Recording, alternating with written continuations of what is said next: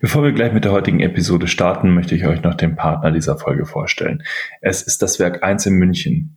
Ihr sucht nach einem spannenden Job im Startup-Umfeld, dann kommt vorbei bei der Jobmesse Startup Work. Am 21.03. ab 10 Uhr morgens geht's los. Ist organisiert vom Werk 1 und es sind über 40 teilnehmende Startups jetzt schon angemeldet. Unter anderem bekannte Firmen wie Personio oder auch JFood. Ihr könnt natürlich super mit diesen Startups vor Ort ins Gespräch kommen, aber darüber hinaus wird es auch zwei Führungen durch das Gründerzentrum Werk 1 geben und diverse Workshops, zum Beispiel einen CV-Check mit Personio zusammen. Das Ganze geht schon beim Ticketpreis von 5 Euro los und wenn ihr jetzt mehr dazu erfahren wollt, dann geht unbedingt in die Show Notes und klickt auf den Link dort. Und damit der Tag dann auch noch entspannt und bei guten Gesprächen enden kann, gibt es ab 16 Uhr Networking im Bier. Also kommt vorbei, habt gute Gespräche und jetzt viel Spaß mit der heutigen Episode. Hallo und herzlich willkommen im Sidepreneur Podcast. Hier dreht sich alles ums Thema nebenberufliches Gründen, Selbstständigkeit und Unternehmertum. Dein Host für die heutige Folge ist Peter Lutsch. Und jetzt ganz viel Spaß mit der folgenden Episode.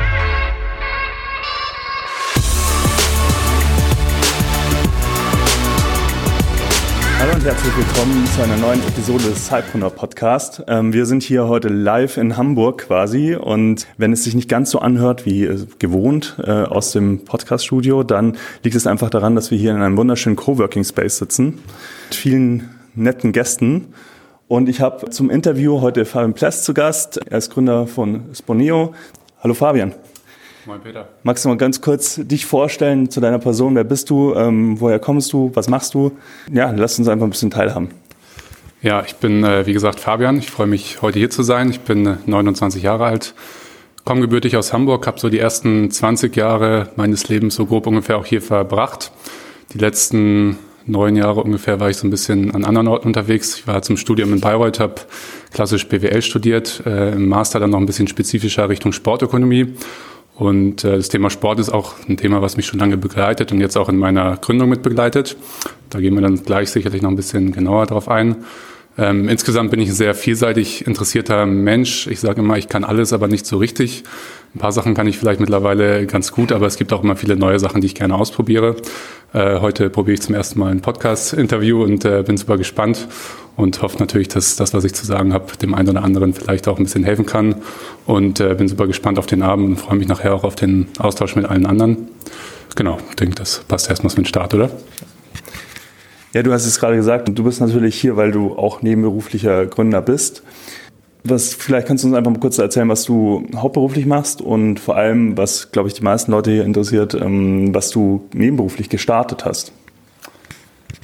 Okay, ähm, hauptberuflich bin ich wissenschaftlicher Mitarbeiter an der Uni in Lüneburg und äh, promoviere dort auch. Ähm, mein Job äh, hat auch mit Gründung zu tun, also ich beschäftige mich viel mit Innovationen, ähm, kreativen Möglichkeiten, wie man neue Ideen gewinnen kann, wie man Herausforderungen begegnen kann und wie man diese ersten Ideen, die man dann hat, auch konzeptionell weiterentwickeln kann bis zu tragfähigen Gründungskonzepten beispielsweise.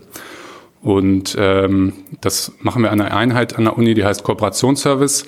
Und da geht es darum, einen Transfer zu schaffen zwischen der Wissenschaft und der Praxis. Denn in der Wissenschaft wird immer ganz, ganz viel geforscht.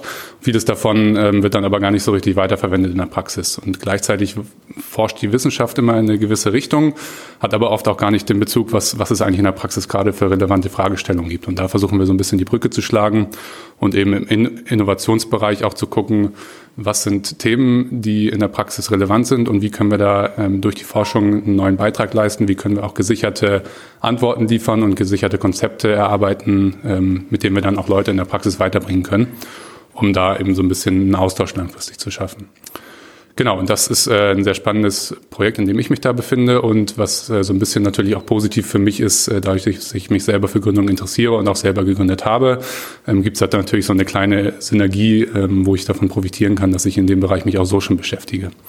Ähm, meine eigene Gründung ist aus dem Sportbusiness, ähm, habe ich von einem halben Jahr ungefähr gegründet. Ich habe ja einen Master auch Sportökonomie studiert und habe dann zusammen mit einem Freund von damals noch ähm, die Sponeo GmbH gegründet.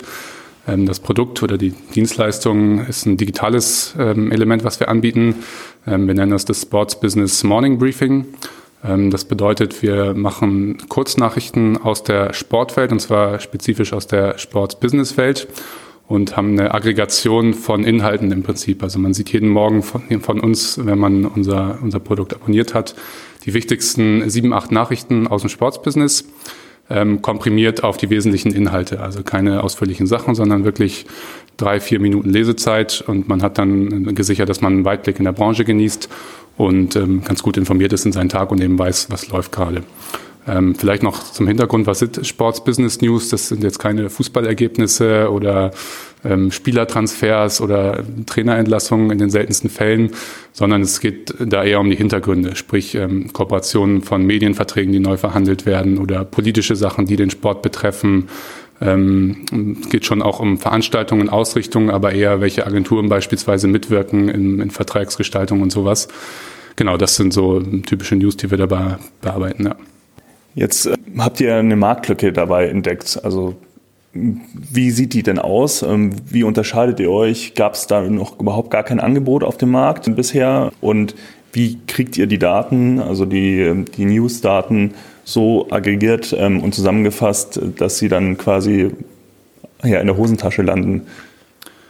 Ja, die Marktlücke ist ähm, dadurch entstanden, dass mein Mitgründer, der ähm, schon vor mir, sage ich mal, wieder aktiv war in dem Sportsbusiness, selber festgestellt hat, für seinen Alltag, um up-to-date zu bleiben, braucht er irgendwie eine Stunde, anderthalb, um überhaupt mal die ganzen Nachrichten zu checken, weil ähm, das sehr undurchsichtig ist. Also viele dieser Business-Nachrichten verstecken sich ähm, auf Nachrichtenportalen, die primär an Fans orientiert sind, die dann eben ja, Fußballergebnisse oder sowas machen oder äh, das neueste T-Shirt, was jetzt irgendjemand getragen hat oder sowas vorne präsentieren und die business-relevanten News dann eher im Hintergrund sind. Das heißt, man hat relativ viel Aufwand dafür. Und er hat ähm, festgestellt, das stört ihn und versucht es so ein bisschen über erste kleine Programmierungen versucht für sich zu automatisieren und kam dann relativ schnell auch zu mir oder mit mir auf den Gedanken, das muss ja auch andere geben, die das Problem haben. Und dann haben wir gesagt, okay, es gibt eigentlich kein so ein richtiges Angebot, was dieses kurzfristige tägliche Problem ist. Es gibt Angebote auch im Businessbereich, die sehr detaillierte Analysen machen, sehr fundierte Berichte ähm, darstellen zu Elementen aus dem Sportsbereich.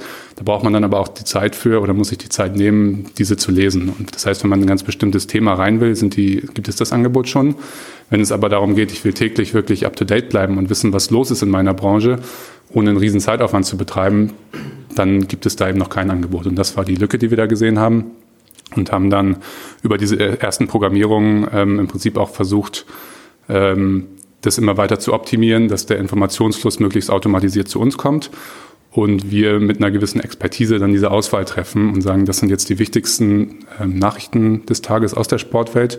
Dabei globale Sportwelt ähm, mit, einem, mit einem Relevanzfokus momentan auf die Dachregion, weil wir bisher nur auf Deutsch verfügbar sind und ähm, ja, dann eben diese Nachrichten, die wir wichtig halten, nochmal neu zusammenfassen und wirklich in drei bis fünf Sätzen im Prinzip den Kern der Nachricht darstellen können. Und das gibt es so noch nicht, genau. Mhm. Ähm, ihr entscheidet, welche Nachrichten wichtig sind oder nach äh, welchen Kriterien werden, kommen die Nachrichten quasi äh, in den Aggregator?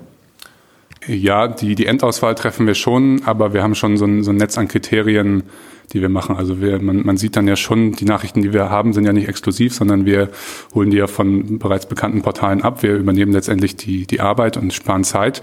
Ähm, aber man sieht natürlich schon, was für eine Relevanz äh, an Klickzahlen oder sowas Nachrichten auch bekommen. Das äh, ist so ein Indikator und natürlich eine Einschätzung, wie wichtig jetzt bestimmte Institutionen sind, zum Beispiel von denen die Nachrichten kommt ähm, ich sag mal, im Schnitt ist ein Bundesliga-Verein vielleicht wichtiger als ein Drittliga-Verein von, von der Relevanz, wie viele Leute das jetzt im Sportsbusiness betrifft. Ähm, es kann aber auch total relevante Sachen vom Drittligisten geben, die es dann vielleicht noch nicht vorher gegeben hat oder sowas. Aber im Prinzip treffen wir als Menschen noch die Auswahl am Ende. Okay. Kann man dann sich das so vorstellen, dass man verschiedene Channels irgendwie abonnieren kann oder ist es für alle die gleichen oder gibt es eine Personalisierung in, dem, äh, in der Auswahl? Momentan gibt es noch keine Personalisierung. Das ist das nächste Feature, an dem wir gerade arbeiten, das technisch umzusetzen. Es gibt so bestimmte News-Kategorien, die wir anbieten. Sponsoring, Vermarktung, Internationalisierung, Innovation zum Beispiel, E-Sports. Und das wird der nächste Schritt sein, dass man danach auch konkret filtern kann, welche einen jetzt besonders interessieren. Momentan gibt es aber einmal das Gesamtpaket als Gesamtbriefing. Dann lass uns jetzt mal einen Schritt äh, raus machen, wieder aus dem Produkt. Und zwar habt ihr ja eine Marktlücke für euch entdeckt. Und das stellen sich ja vielleicht viele, stehen auch oft hier vor der gleichen Herausforderung. Man hat eine Idee, Jetzt äh, hat man einen potenziellen Markt entdeckt, aber wie testet man das jetzt? Oder wie habt ihr das gemacht, dass ihr die ersten Kunden gefunden habt, das erste Feedback eingeholt habt? Wie seid ihr da vorgegangen? Wir haben sehr früh Feedback eingeholt. Also nach drei Monaten, nachdem wir die Idee das erste Mal besprochen hatten, ähm, waren wir noch nicht auf dem Markt, aber haben schon die ersten Kunden aus unserem Netzwerk oder potenziellen Kunden aus unserem Netzwerk darauf gelassen. Da hatten wir das erste Mockup fertig. Ähm, durch unser Studium hatten wir schon ein sehr gutes Netzwerk in die Branche mit rein und konnten so ähm, ja, Leute aus verschiedenen Zielgruppen eigentlich schon mal in einem geschlossenen Kreis darauf lassen und haben dann das ähm, MVP, was wir hatten, im Prinzip auch kontinuierlich weiterentwickelt. Und nach ungefähr einem halben Jahr ähm, haben wir dann gesagt, okay, wir sind jetzt eigentlich so weit, dass wir sagen, wir, wir wollen an den Markt raus. Und haben in dem Moment dann aber gesagt, gut, wir machen nochmal einen Monat eine Testphase, holen jetzt nochmal 20 komplett neue Leute rein, die das bisher noch nicht kennen und machen nochmal so einen finalen Test. Und dann kamen da noch so zwei, drei Sachen mit drauf, die aber eher kleiner waren, die wir relativ gut ähm, dann einbinden konnten. Und dann sind wir im Prinzip ähm, auf den Markt gegangen, sage ich mal. Wir sind nicht mit einem großen Werbetrara gestartet. Wir machen auch sehr wenig Werbung. Ähm, ich sage mal, im Bereich Social Media zum Beispiel haben wir ein gewisses Grundrauschen, was wir erzeugen, haben dabei jetzt noch keine großartige Strategie, die wir verfolgen. Ähm, auf dem einen Kanal läuft es ganz gut, auf anderen noch nicht so. Ähm, aber das ist vor allem über, über unser Netzwerk geschehen und auch teilweise dann über Weiterempfehlungen, dass wir in erste Gespräche reinkommen. Und ähm, sobald man auf dem Markt dann ist, sage ich mal, ist natürlich auch die Frage, wo präsentiert man sich da. Und äh, unsere Zielrichtung ist auch stark Richtung B2B getrieben. Und das, das bedeutet natürlich für mich, dass ich jetzt auch auf Kongressen unterwegs bin und da mit möglichst vielen Leuten versuche, äh, direkte persönliche Gespräche zu, zu schaffen und zu gucken, ist da ein Bedarf für sowas, wie ist das Feedback vom Markt direkt und dann in, in erste Kundengespräche im Prinzip reingekommen sind. Mhm. Uns begegnet ganz oft so das Vorteil, dass die Leute mit den Ideen nicht rausgehen wollen, weil sie Angst haben, dass die Ideen ihnen geklaut werden. Und du hast ja gesagt, ihr habt sehr schnell äh, Feedback eingeholt, um das Produkt ähm, auch an, der Zielgruppe zu entwickeln, was ja auch also was wir auch immer raten, geht raus und holt euch direkt das Feedback ab, weil sonst äh, kann man in Schönheit sterben und an Markt vorbei entwickeln. Wie siehst du das? Ähm, hattet ihr ähm, irgendwie Angst, dass euch die Idee geklaut wird oder war es euch von Anfang an klar, dass es der Weg ist, mit dem Feedback einholen, früh einholen, äh, dass es der richtige Weg ist? Das war ähm, uns eigentlich von Anfang an klar. Ich hatte selbst auch vorher schon in einem anderen Startup gearbeitet und mich insgesamt schon eine ganze Zeit mit der Thematik Gründung und wie geht man vor beschäftigt. Und äh, es war eigentlich immer die Empfehlung, sprecht mit so vielen Leuten darüber, wie es geht. Und das haben wir versucht zu machen. Und jetzt auch rückblickend ähm, kann ich nicht behaupten, dass es da irgendwo jemanden mal gab, der gesagt hat, ah, das versuche ich jetzt auch oder sowas. Oder ich weiß es jetzt noch nicht, vielleicht kommt da morgen äh, jemand mit einer noch viel besseren Lösung raus generell ist da meine Beobachtung und auch von befreundeten oder bekannten Gründern, die ich kenne, dass es einen eigentlich immer weiterbringt, darüber zu reden. Entweder verstehen die Leute nicht, was man will, dann weiß man, man muss noch daran arbeiten, das besser zu transportieren. Oder sie können einem Tipps geben oder sagen, ja, vielleicht könnt ihr das noch verbessern, wenn ihr sowas macht. Es ist äh, ganz selten der Fall, dass jemand jetzt die Idee klaut und da wirklich drüber geht. Das kann natürlich mal vorkommen, gerade wenn man jetzt denkt, okay, da kommt jetzt ein großer Corporate äh, Verlag bei uns jetzt und kopiert einfach unser Modell, ist natürlich möglich. Generell ist bei Sachen, die am Ende auch erfolgreich werden, sagt die Erfahrung, die jetzt nicht unbedingt ich habe, aber die, die Wissenschaft und insgesamt so die Gründungserfahrung, die man mitkriegt, ähm, sagt, die Leute, die das einfach nur kopieren, die brennen in der Regel nicht so stark dafür, wie diejenigen, die es erfunden haben und kommen auch nicht mit so guten weiteren Ideen weiter an. Insofern ähm, würde ich das, die, die Empfehlung genauso weitergeben, mit möglichst vielen Leuten darüber zu sprechen und sich möglichst schnell Feedback einzuholen. Hm. Ja, vielleicht dann ganz kurz noch ergänzend dazu. Das ist ja auch immer so das Thema, ähm, wenn, wenn die Idee, also fast alle Ideen sind ja schon mal da gewesen. Also der einzige Grund, warum das dann vielleicht noch nicht am Markt ist, ist, dass ähm, es einfach in der Region noch nichts vorhanden ist oder dass es noch keiner geschafft hat, diese Marktlücke quasi profitabel zu betreiben. Und dann ist halt die Frage, ob man das selber halt irgendwie kann. Aber das ist halt auch echt äh, so unser ein Hauptanliegen bei uns, dass wir sagen, hey, geht raus und sprecht auch hier zum Beispiel bei Meetups mit den Leuten drüber und holt euch das Feedback schnell ein, weil so könnt ihr das dann halt ja, zielgerichteter weiterentwickeln. Vielleicht auch noch eine Ergänzung. Genauso gilt es andersrum, wenn, wenn jemand das schon macht, was ihr für eine gute Idee haltet, ist es auch kein Grund, das nicht zu machen. Ähm, wenn man sich jetzt mal die ganz großen Tech-Unternehmen zum Beispiel anguckt, Google war nicht die erste Suchmaschine, Facebook war nicht das erste soziale Netzwerk ähm, und trotzdem sind die irgendwie am Ende rangekommen. Also dass man die erste Idee hat und damit als erster rauskommt, ist absolut keine Garantie dafür, dass es auch klappt. Das heißt, auch wenn man jetzt eine Idee hat, ja, die, die es schon irgendwo in irgendeiner Form gibt, trotzdem weitermachen. Man kann es immer besser oder anders machen oder mit einer anderen Zielgruppe.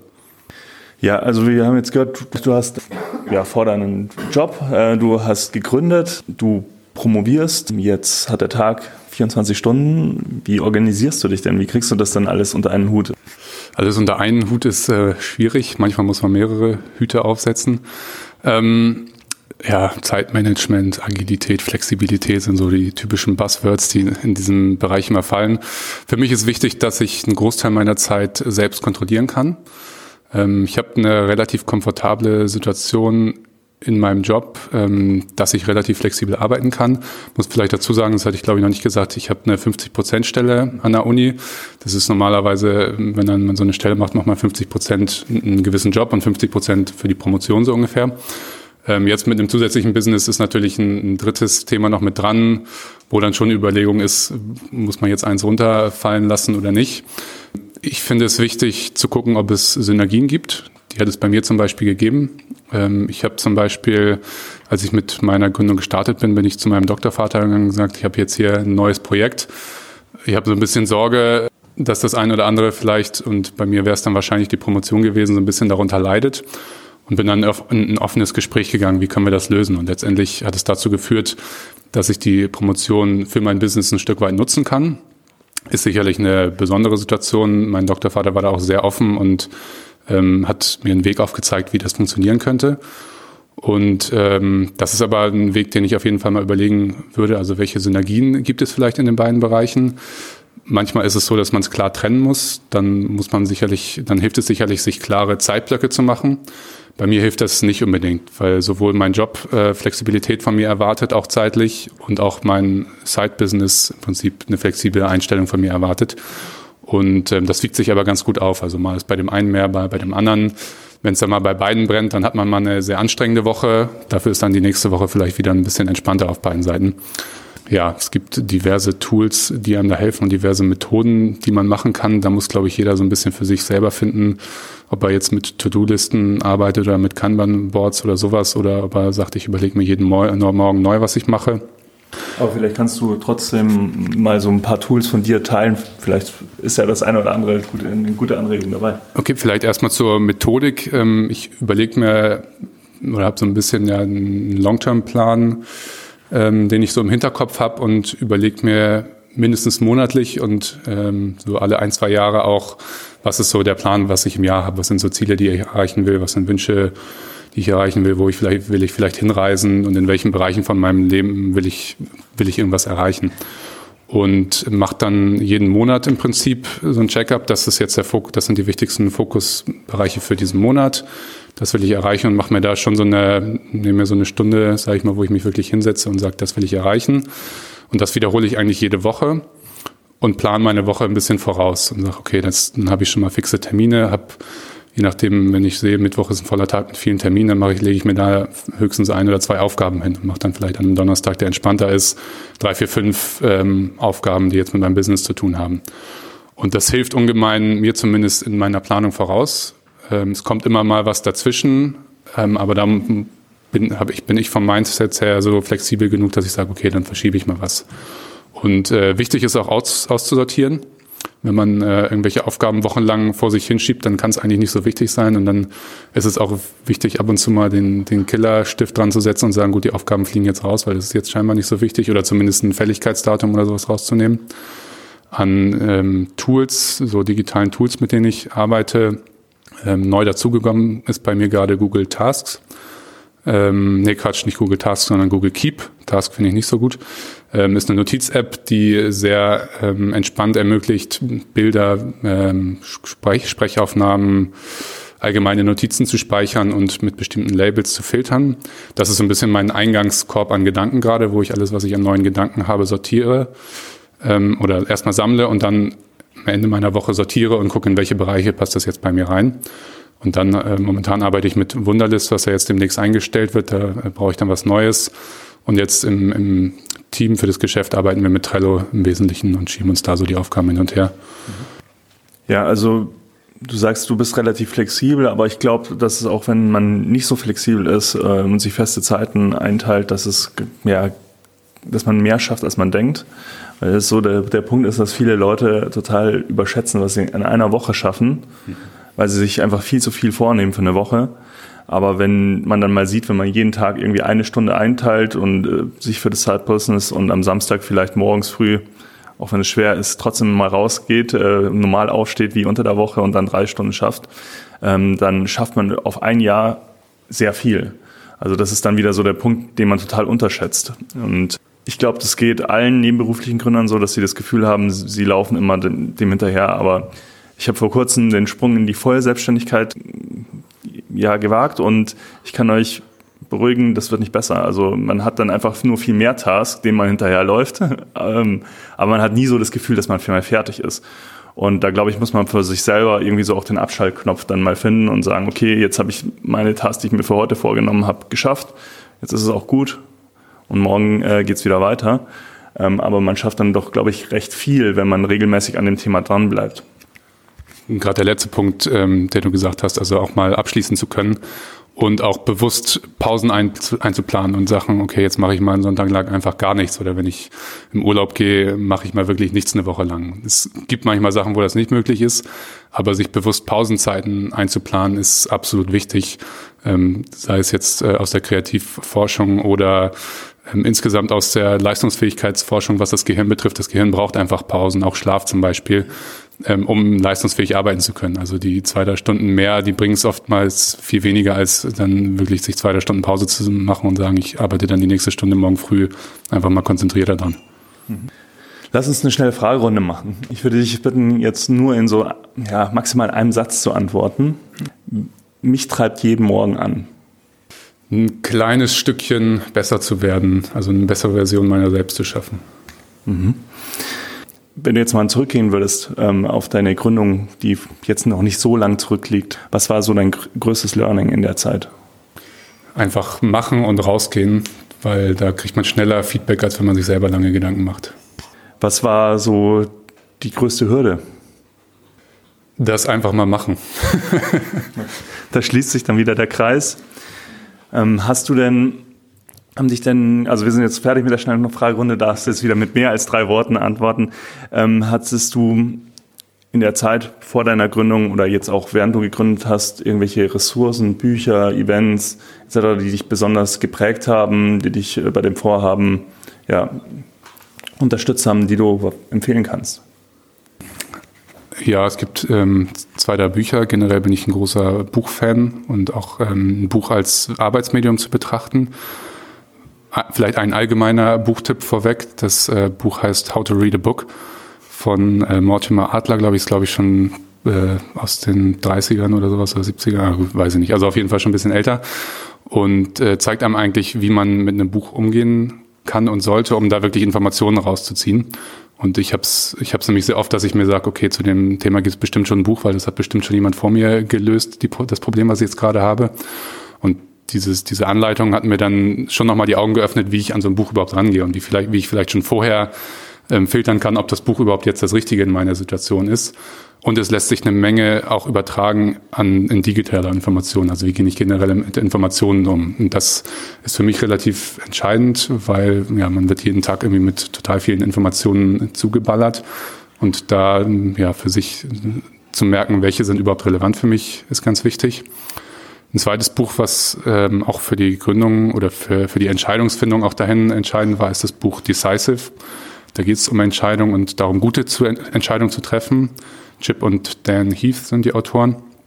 Und ähm, die zeigen eigentlich anhand von realen, überwiegend Business-Problemen, wie Entscheidungen getroffen wurden, wie ein guter Entscheidungsprozess aussehen kann. Und dass es eben oft die Bauchentscheidungen nicht zu den allerbesten Entscheidungen führen können, können sie natürlich auch Ähm, aber die geben einem so ein bisschen Werkzeug in dem Buch an die Hand und äh, die haben das Buch auch sehr schön gestaltet, dass man wirklich gut damit arbeiten kann.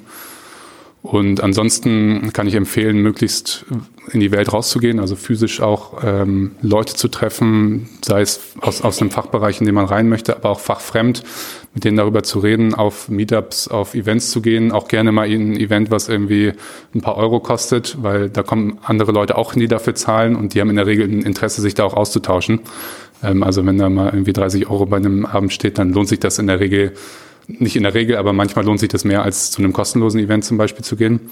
Außer natürlich zum Sidepreneur. Außer zum Sidepreneur Meetup natürlich, das ist immer lohnenswert. Und genau, das Sidepreneur Podcast äh, ist ein Medium, was ich im letzten Jahr für mich entdeckt habe. Ich pendel dreimal die Woche und äh, da sind Podcasts eine super Möglichkeit, ähm, unkompliziert Informationen auch aufzunehmen und in einer, wie ich finde, sehr entspannten Atmosphäre neue Informationen zu bekommen. Ja. Fabian, wo kann man mehr zu eurem Side-Business finden?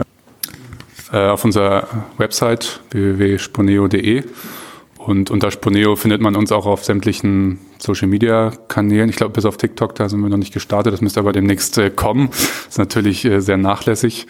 Ähm, am besten, also mich erreicht man am besten über LinkedIn. Äh, Xing geht auch, aber LinkedIn bin ich persönlich größerer Fan von. Und da ist auch bei uns, sage ich mal, am meisten Traffic. Ja, in dem Sinne, vielen Dank, Fabian, schon mal. Und ja, viel Erfolg weiterhin. Dankeschön.